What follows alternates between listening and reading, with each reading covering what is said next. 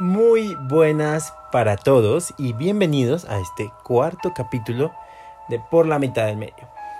Estamos muy felices de recibirlos el día de hoy y tenemos varias sorpresas. Pero antes de iniciar voy a darle la bienvenida a nuestra mejor amiga, nuestra especialista Sandra Smith. Bienvenida. Hola Cris, hola amigos, muy feliz de estar con ustedes en este espacio, de que nos encontremos un poquito con nosotros mismos, con nuestra salud mental. Este espacio es bien lindo para mí y espero que para ustedes también y bienvenidos. Bienvenidos y con varias novedades al final de este episodio. Esperen información sobre nuestro primer patrocinante y también vamos a saludar muy especialmente a todos nuestros oyentes en los diferentes países. En este caso nos visitan desde México, desde Brasil, Argentina, Egipto, Turquía, Estados, Unidos, Colombia. y Colombia, claro. Entonces estamos muy felices porque vamos creciendo y van apareciendo cada vez más personas que nos escuchan. Un abrazo para todos ustedes y qué bueno que hagan parte de la familia de Por la mitad del medio. Y sin más preámbulo, escuchemos a nuestro oyente que nos propone un hermoso tema para el día de hoy. Buenas tardes. Eh, me gustaría que hablaran sobre el manejo o el control de la ira cuando ya hace mella o, hace daño en nuestras relaciones interpersonales. Gracias. Muchas gracias a nuestro oyente. Qué bonito saber que cuentan con nosotros y qué tema tan importante. Quiero resaltar la importancia de la del conocer sobre la ira, ¿no? ¿Qué es la ira, doctora? Cuando hablamos de ira, ¿a qué nos enfrentamos? ¿Ustedes alguna vez han sufrido un episodio de ira? ¿Han sentido la ira en sus venas? Cuéntenos. Pues hablemos de la ira. Eh, gracias por esa gran pregunta. Eh, la ira cuando ustedes han dicho alguna vez, uy, me sacaron la piedra, uy, yo no lo tolero, eh, estoy con la piedra afuera, estoy que exploto, o cuando dices, yo exploté qué días y tú no te imaginas lo que pasó, me pasó esto porque estaba furioso o furiosa. Cuando tú hablas así, recuerda que la piedra es tuya. Cuando tú dices que te sacaron la piedra, estás responsabilizando a otro y la piedra es tuya, tú te la sacaste solito, ¿no? Entonces, hablemos de hoy de la ira.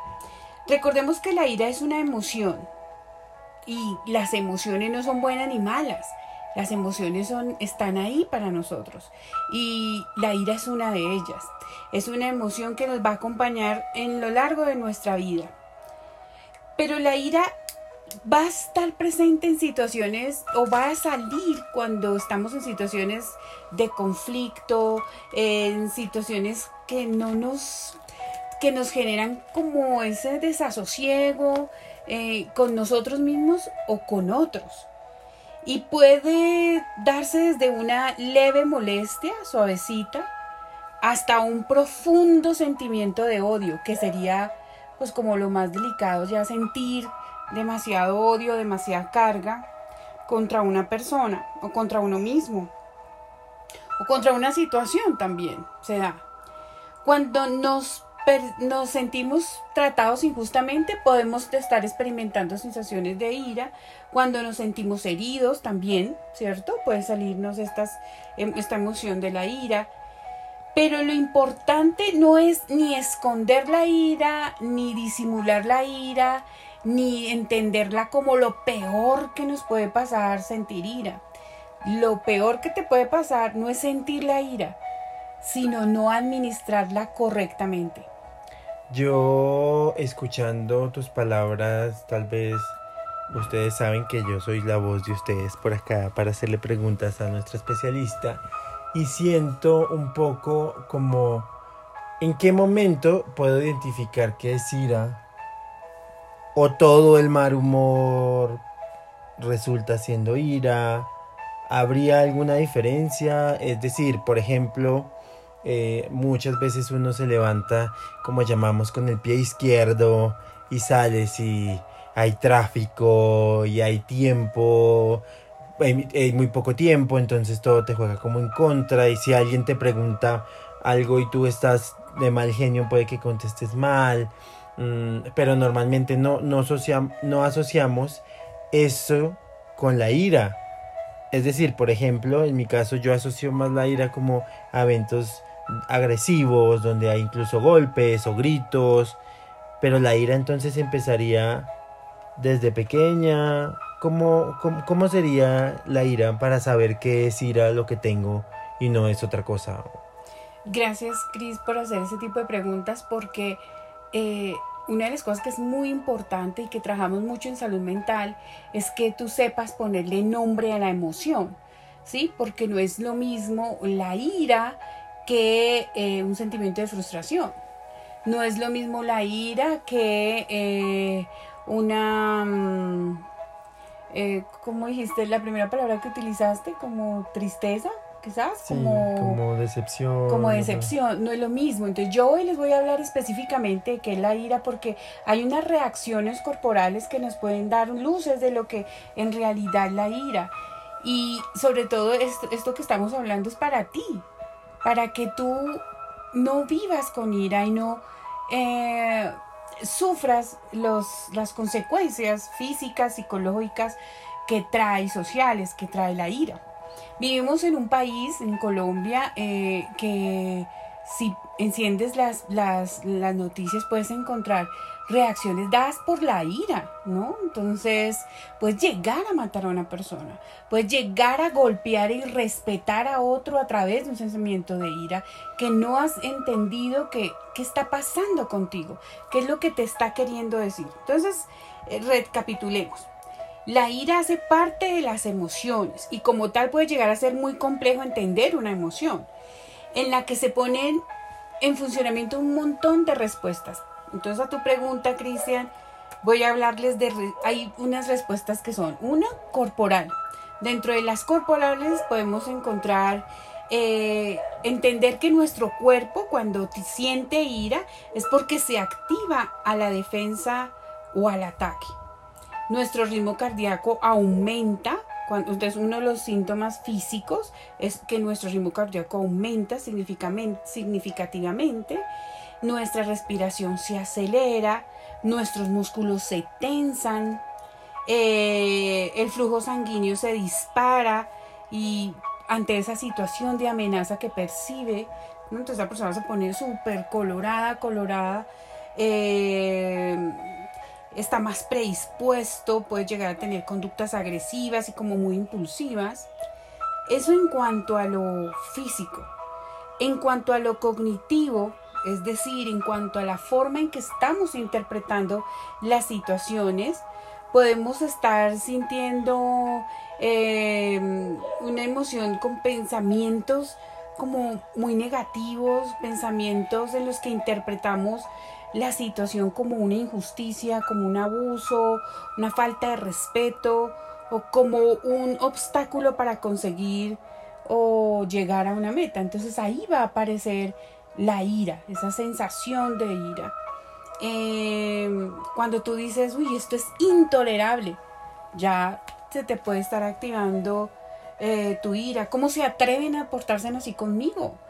Ya, o sea, cognitivamente ya estás predisponiendo tu cerebro para una reacción frente a lo que él está percibiendo como un ataque. Una reacción física, entonces digamos que, que entendiendo un poco eh, estas respuestas corporales, son una buena alerta para uno dar un, un clic, para tomar eh, tal vez aire y decir la ira está, está llegando. Tal vez muchos de los que vieron la serie de Juego de Tronos podrían entender esta referencia y es que eh, el invierno se acerca eh, y, y, esa sensación de que algo malo va a pasar y de que las cosas pueden darse serían estas alertas corporales, ¿no? Sentir ese ritmo cardíaco eh, aumentar, sentir esa respiración de pronto más rápida y como se agudizan un poco los sentidos y, se pone la, persona en, estado defensivo o ofensivo, ¿no? Que promueve también puede llegar a promover incluso la destrucción.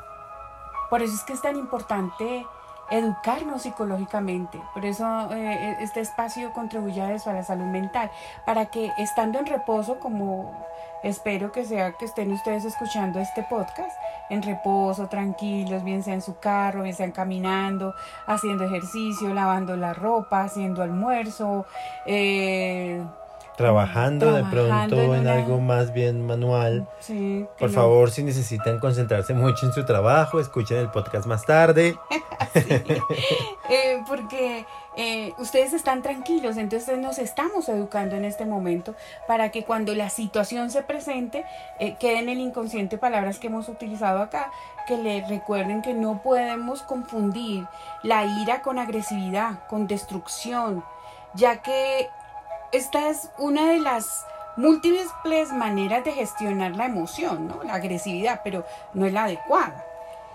Expresar la ira es muy importante, pero expresarla a través de conductas que, que nos ayuden a que el otro y a que nosotros mismos entendamos qué no se ajusta o qué pasa de los límites que nosotros tenemos como seres humanos, ¿no? Eh, las conductas referentes a la ira es muy importante entender que también han sido aprendidas. Si nosotros venimos de un hogar muy agresivo donde todo se, se soluciona al golpe, a la patada, al grito, a la grosería, pues venimos de un aprendizaje de donde el cerebro dice, esa es la forma de manifestar que yo estoy bravito, que a mí no me gustó lo que pasó en tal situación.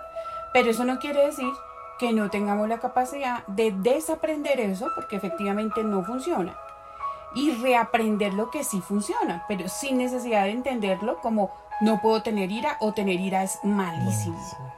Qué importante esa palabra, hago mucho hincapié en desaprender.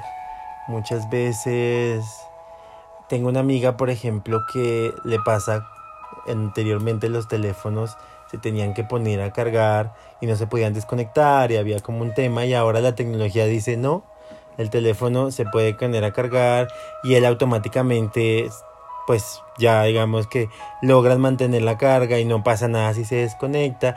Y cuesta para ella le ha costado demasiado desaprender eso. Y yo creo que eh, por ejemplo no sé si va al caso simplemente pues ustedes saben que esto es muy orgánico así que se van dando las preguntas.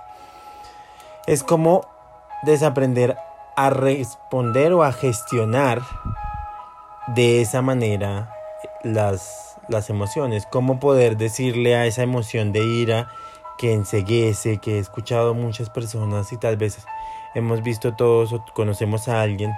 Si no conocemos a alguien con ira, nosotros somos los de la ira. sí, es posible. que tú seas conocido. Mira, y tú estás diciendo ahí algo muy importante, Cristian, que quisiera que todos nuestros oyentes lo analicemos. Tú me vas a preguntar, ¿y cómo sé yo que yo tengo ira?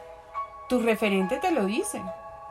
Tú eres conocido como el bravucón, el limón, el agrio, el que no se le puede preguntar en tu grupo familiar, en tu trabajo, en la universidad, donde tú estás estudiando. Por tus hijos. Tus hijos te lo hacen saber. No puedes tener los oídos eh, totalmente cerrados. cerrados este tipo de comentarios y eso es un problema y yo estoy bien. No, no, no, no. El referente también funciona para eso, para que tú prendas alertas. ¿Cómo es que yo estoy siendo conocido? ¿Cómo me conocen como el pataletoso, el que hace show o el que entra en crisis fácilmente sin, una razón alguna, ¿no? Entonces podemos, la ira puede tener unas consecuencias catastróficas para nosotros y para los demás. Por eso es que es tan importante este tema comprenderlo. La gestión irracional de la ira puede llevarnos a situaciones muy lamentables, tristemente, obteniendo el efecto contrario de lo que la ira de, principio estará buscando, y es que pensemos todos en este momento, los invito a que analicemos, cuando estamos, si no existiera la ira, ¿qué pasaría? ¿Qué pasaría, Cristian, si no existiera la ira? Cuando la ira a veces nos da voz, cuando la ira a veces nos impulsa, nos motiva, nos hace movernos. Si no existiera la ira estaríamos mucho más quietos quizás o no. Más plano sería la exacto no diríamos verdad porque no existe. Entonces la ira es muy bonita es decir eh, eh, buena pues nos ayuda es saludable pero gestionarla de manera inadecuada puede ser catastrófico. Gestionarla adecuadamente puede ayudarte a, establecer límites, puede ayudarte a que tu referente comprenda hasta dónde puedes, puede llegar contigo y hasta dónde no. Exactamente. Y tú mismo, ¿no? Y yo creo que eh, ahí te vuelvo a resaltar una palabra para mí muy, muy importante que puede que para algunos suene muy exagerada, pero el, la catástrofe es real. O sea, si, si prendes tu televisor y miras las noticias, ves como personas por ira han acabado con otras vidas. Acaban hogares, acaban con su propia familia, eh, acaban con su trabajo, ¿no? Sus pertenencias. Eh, destruyen lo que tienen. Y otra cosa importante, destruyen la credibilidad, la confianza. Una cosa que quiero que comprendamos todos es que cuando conocemos a una persona que tiene constantes iras, no es una persona respetable, no es una persona admirable. O tú admiras a alguien que se descuaderna fácilmente. Que si tú le dices buenas tardes, ¿qué buenas tardes de qué? Ya tú dices, ay, te admiro, es de carácter, es un hombre muy valiente. No, nada. Tú lo tratas de grosero, eh, lo tratas como una persona apático, apático, que no quiero aprender de esa persona. A veces es tanto que se descuaderna que puede causarte gracia y parecer chistoso o ser el referente de lo que no puedes, no quieres llegar a ser.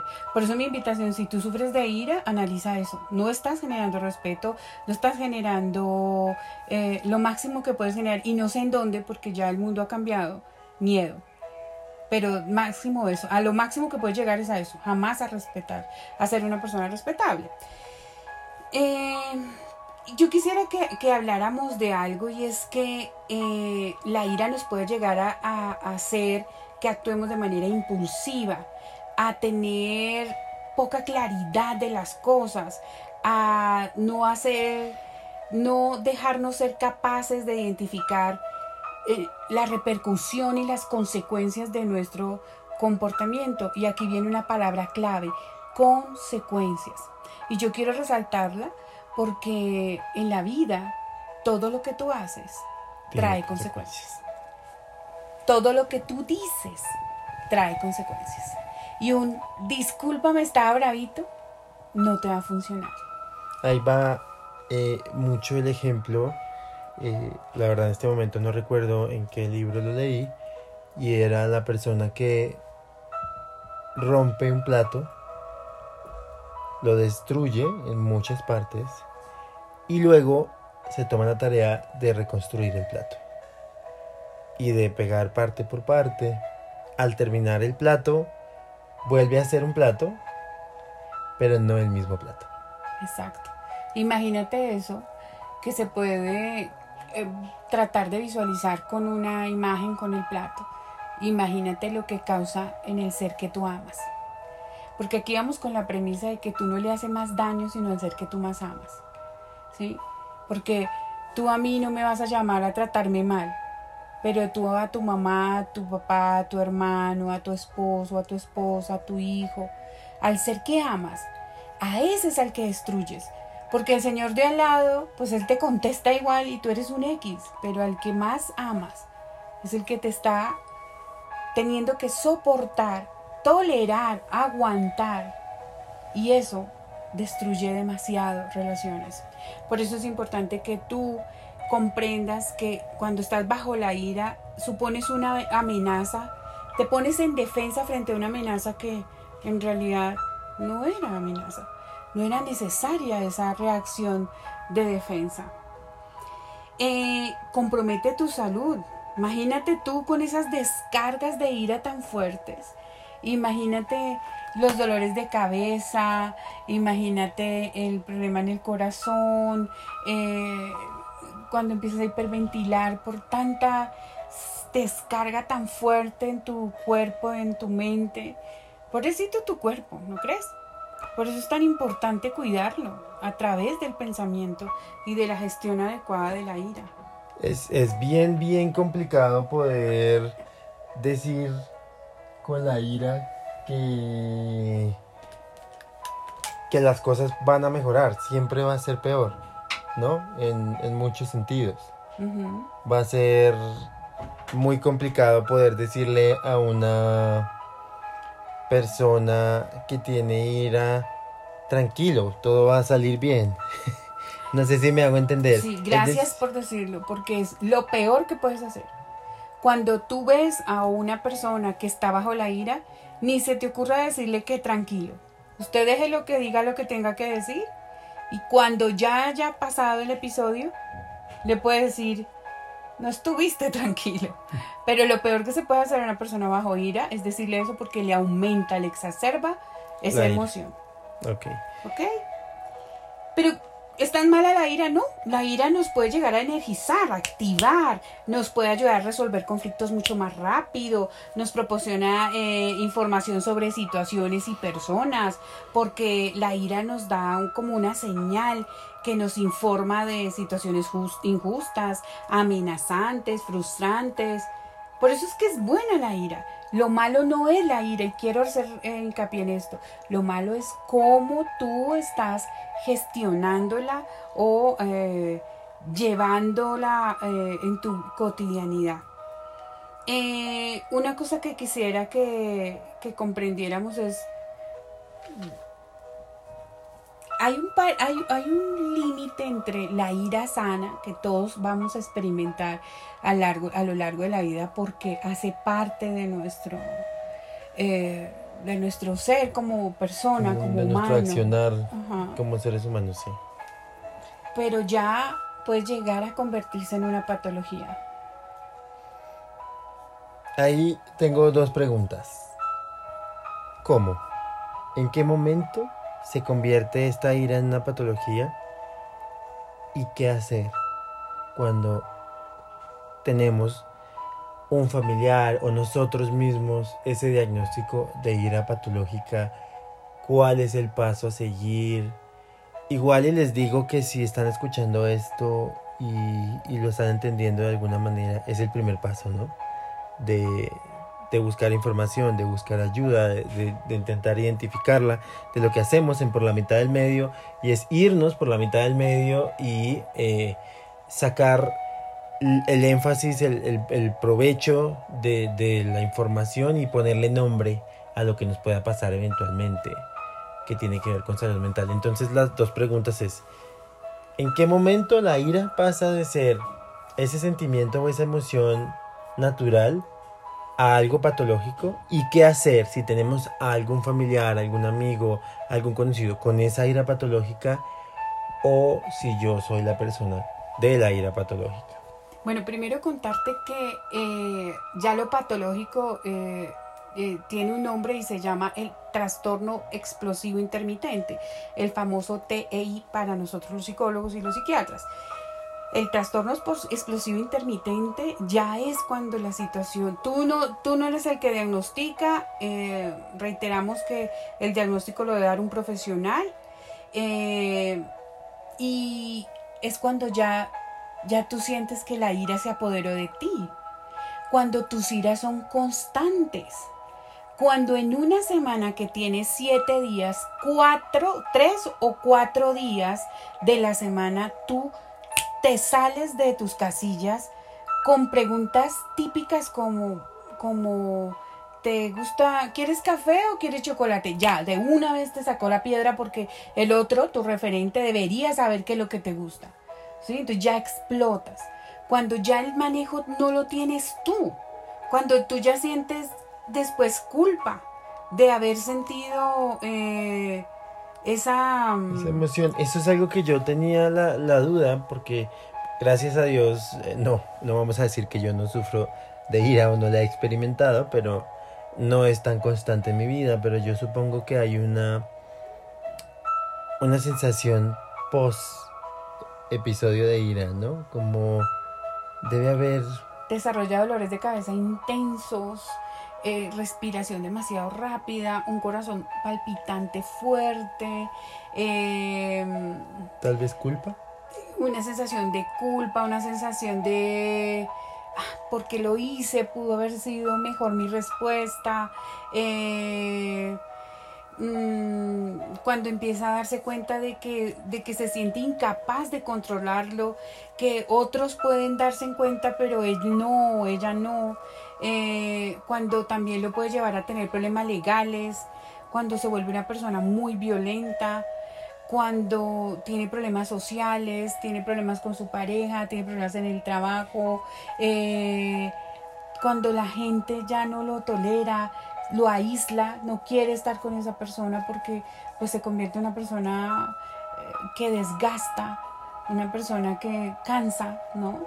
Eh, si tú sufres de esta situación, debes hablarlo con tus familiares, hablarlo, mira, me está pasando esto. Una de las cosas que, que, me preocupa como profesional de salud mental es encontrar que la gente le da pena decir situaciones que le están pasando, pero tu pena, tu silencio eh, puede estar llevando a, a, te puede estar llevando a un abismo muy grande, a una oscuridad muy grande porque tú crees que es normal o tú mismo te dices, esto, es normal. Y después tú mismo dices, esto no es normal. Entonces tú como que no entiendes qué está pasando, pero si tú no lo expresas, no lo exteriorizas, no lo hablas, no vas a saber si efectivamente eh, no, no, está bien eh, o, o, en realidad los otros comprenden tu enojo o, o se sale de todo la lógica humana. Tienes que buscar ayuda hablarlo, exteriorizarlo, eh, buscar terapia. En la terapia te van a ayudar, vas a poder encontrar ejercicios que van a poder ayudarte para que tú tengas una vida más tranquila, una vida más feliz, una, vida... Eh, la culpa es una de las cosas más difíciles de manejar. Entonces mejor evitar tener culpa porque te estás comportando de manera adecuada, entonces no la vas a tener que, mantener esa racionalidad en el actuar y en el pensar. Y bueno para las personas que nos escuchan que tienen un familiar con ira o que sufren de la ira eh, yo los invito a que se hagan esta pregunta y es cuántas personas que están en este momento privadas de su libertad en cárceles o en centros penitenciarios desearían haber escuchado ese familiar que le decía, usted sufre de ira. A ti te pasa algo con la ira, tú andas muy enojado todo el tiempo, contestas muy feo, reaccionas desproporcionadamente, ¿qué te pasa? ¿En qué te puedo ayudar? Porque puede estar disfrazada una depresión, puede estar disfrazada una enfermedad mental, eh, otro tipo de enfermedad mental y, y, tú no, y te se está manifestando como uno de los síntomas con, con la ira. Entonces, si tú te encierras en ti mismo, si tú no, no exteriorizas, no vas a encontrar un referente que te ayude. Y es importante no encerrarse en buscar ayuda va a ser vital. Es algo que eh, tenemos como premisa en nuestro podcast desde el principio y es la ayuda es nuestro podcast no reemplaza una terapia no. muy por el contrario es invita invita y es un punto de referencia para que entiendas en qué momento hay que ir a la terapia, para que la desmitifiquemos, eh, le quitemos estás loco. Exactamente. Loco está aquel que lo, que lo dice. ir a terapia es sumamente sanador. Y mira, en una situación como esta, eh, recuerda, la ira en sí no es mala. Lo malo, entre comillas, es cómo gestionas la ira si es de vez en cuando frente a sensaciones de situaciones injustas, pero lo haces de maneras que no agredes al otro, ni física, ni verbal, ni psicológicamente, sino exteriorizas tu emoción, le haces saber a, a tu referente tu molestia, tu enojo, pero sin pasar a los otros límites siendo eh, ¿Cuáles son los otros límites? Pues la agresividad, la violencia, el maltrato, eh, todo lo que te puede llegar a, a destruir desproporcionadamente tu entorno, tu vida, tu familia, tu pareja, tu hijo. Y a perder lo que más quieres. Eh, entonces, pues yo creo que la invitación es, es a que se escuchen este podcast las veces que sean necesarias, que lo entiendan y vamos a nuestro kit de herramientas como en todos nuestros podcasts. Y vamos por tres consejos. Igual ñapa le llamamos en Colombia a, a un bonus a, un algo más. Y, y, creo que está chévere la ñapa. Si nos quieres dar ñapa eh, con, con, los consejos o con el camino que debe realizar o, o, seguir las personas con familiares o que sufren de ira. ¿Cuáles serían esos tres consejos? Primero, eh, recuerda esto, no se puede borrar las palabras con un perdón, no se puede borrar una acción. Entonces, analiza bien antes de decir, acalorado, en estado colérico, no hables, no digas cosas que te puedas arrepentir, ¿sí? Mejor dile a la persona, mira, estoy molesto, no me gustó lo que está pasando. Hablamos de eso después. Mi recomendación en nuestro kit, en nuestro botiquín, hable de eso máximo a 48 horas después de haber sentido el episodio de ira. Digo máximo porque si no ya se enfría demasiado lo que pasó, ¿no? Y mínimo. Y mínimo 8 horas. Mínimo, más que las 8 horas sería cuando tú tengas la capacidad de acercarte al sujeto que tú deliberadamente dejaste, sacaste tu piedra, pero le echas la culpa a ese referente y tú puedas ir y hablar, y hablar qué es, escuchar al otro. Cuando tú puedes eso, ya puedes ir a hablar del tema.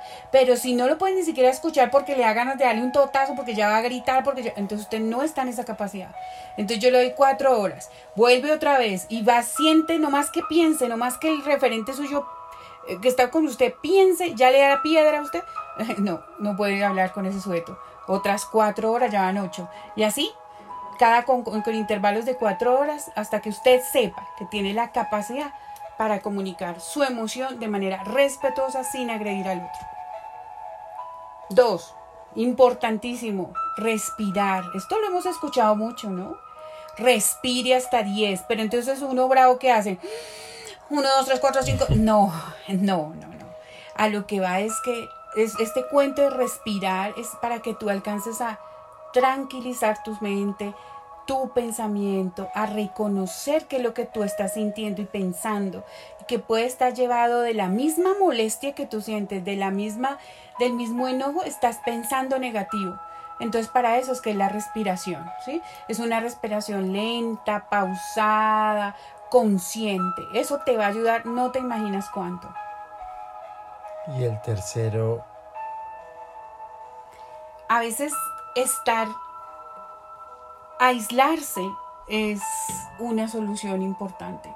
A veces retirarse del lugar donde eh, está la situación candente te va a ayudar a tranquilizar. Puedes caminar, eso te va a ayudar a relajar un poco. Eh, pero retirarte de la fuente de enojo va a ser muy sabio para, para ti.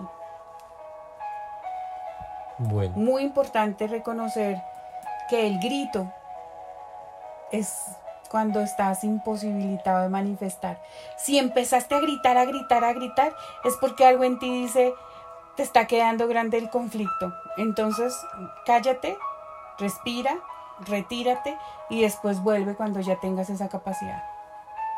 Me encanta eh, poder ofrecer este tipo de herramientas para las personas que nos están escuchando Voy a recapitular rápidamente antes de ese bonus track, de esa ñapa para los que nos escuchan fuera de Colombia.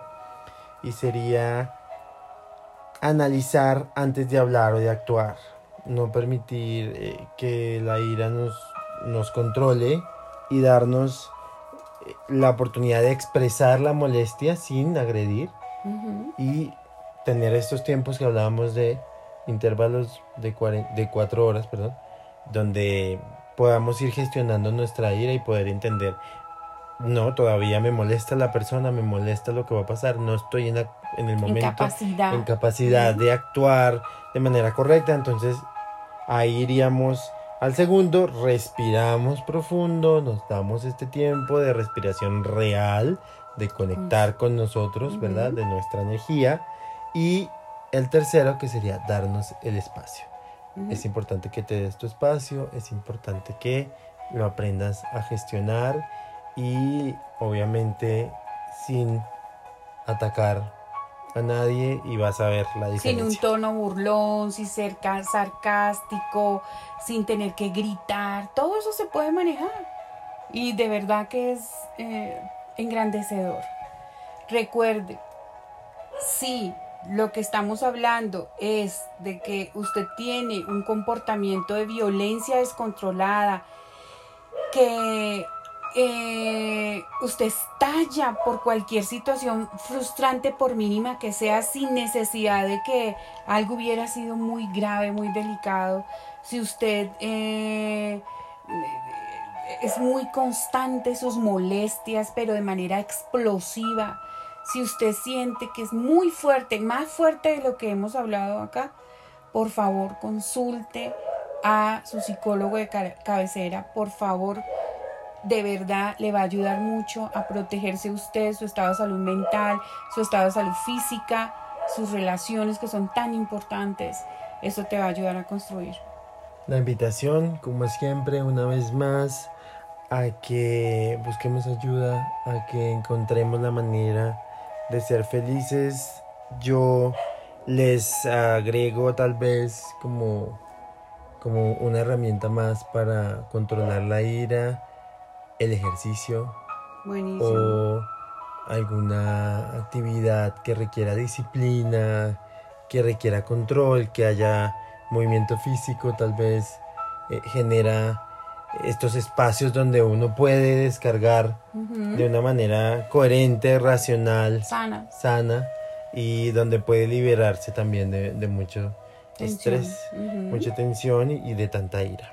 Así que, bueno, vamos a despedir este podcast con eh, un gran abrazo, un agradecimiento a todos por escucharnos y es momento de presentarles a Driving Connection una academia de conducción aquí en Bogotá que tiene dispuesto para ustedes los mejores instructores, las mejores estrategias para las personas que tienen miedo de conducir o que ya están conduciendo pero a raíz de un accidente o de un evento puntual eh, han perdido un poco la confianza. Entonces tenemos allí a instructores capacitados para darles el apoyo. Recuerden que tienen licencias en categoría A2, B1, C1 y C2. Así que muchas, muchas gracias a todos. Los invitamos a que los sigan en arroba drive.connection. A nosotros en arroba por la mitad del medio, Instagram, Facebook y nuestro canal en YouTube, arroba por la mitad del medio. También nos pueden encontrar y escuchar en todas las plataformas de podcast, Spotify, Google Podcast, Anchor. Allí estamos, siempre, siempre para ustedes. Hasta la próxima. No me puedo ir sin dejarles una frase para el día de hoy. La ira es un veneno que uno toma esperando que muera el otro. Un abrazo muy fuerte, que tengan una semana súper linda. Chao, chao.